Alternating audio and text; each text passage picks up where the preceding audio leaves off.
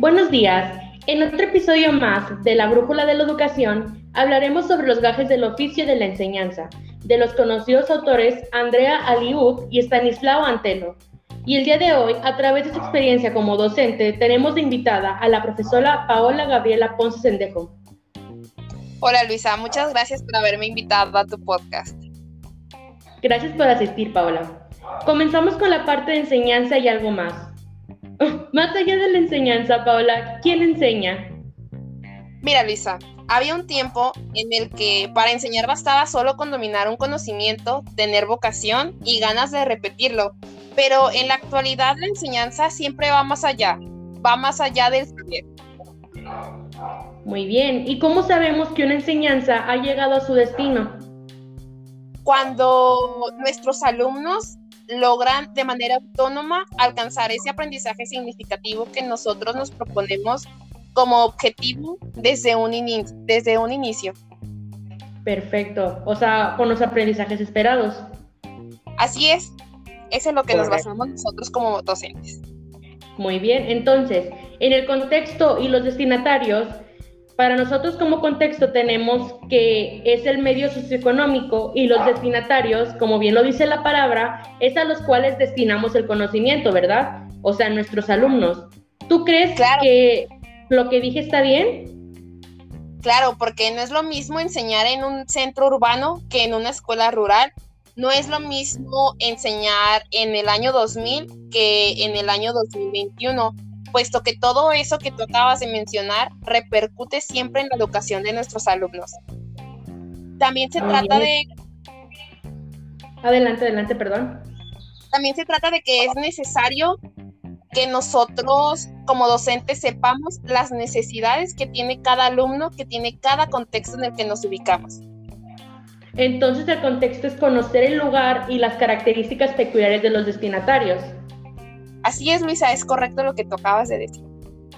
Perfecto. Continuando con esto de la educación, tenemos algo que se llama vocación.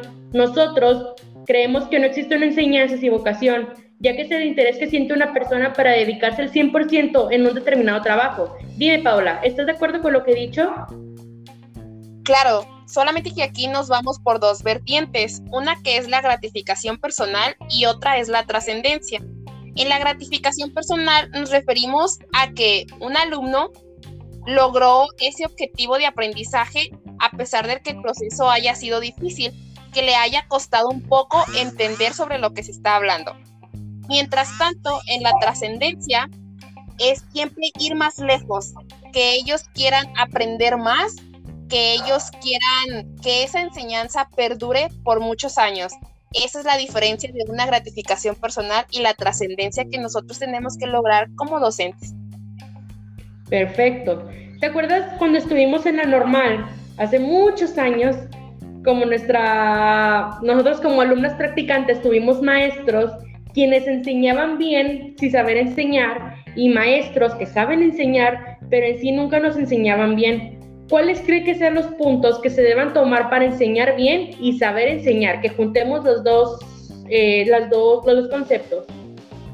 Claro, en esta parte considero que hay cuatro aspectos, cuatro factores que son muy importantes, que son el conocimiento, la práctica, la competencia y la experiencia.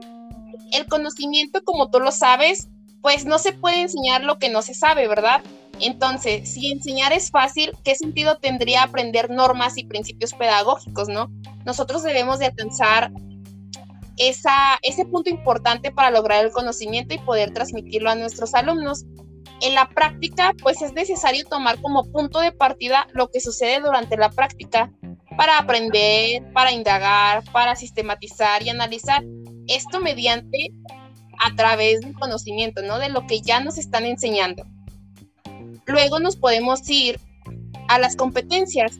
Entonces, hay un autor, Perrenaud, que dice que organizar y animar situaciones de aprendizaje, gestionar la, la, progresión de los aprendizajes de nuestros alumnos, elaborar y hacer evolucionar dispositivos con diferenciación, participar en la gestión de la escuela y uno muy importante que considero que es trabajar en equipo. Esta parte colaborativa en esta en esta actualidad, en esta situación que estamos viviendo, es muy importante.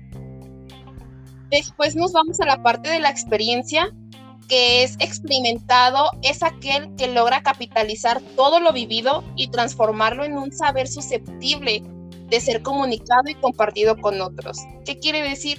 Que nosotros como docentes debemos de aprender a través de nuestra experiencia y eso nos va a ayudar a transmitir toda esa enseñanza mediante la experiencia que es muy importante, porque es producción, es reflexión y es indagación de lo que ya sabemos. Muy bien, Paola, creo que con todo lo que nos estás diciendo, tenemos que tener en cuenta que la educación no solo es saber enseñar, sino conocer a nuestros alumnos, conocer el contexto en donde viven, para poder crear un ambiente de aprendizaje siempre sano y que sea significativo, que aprendan a aprender y que aprendan a hacer y que aprendan a saber hacer para que puedan ser personas de bien y buenos profesionales. Muchas gracias por estar aquí. ¿Tienes algo más que agregar? No, de mi parte es todo y que te quiero dar la razón en lo último que mencionaste con los cuatro pilares de la educación, que son siempre muy importantes.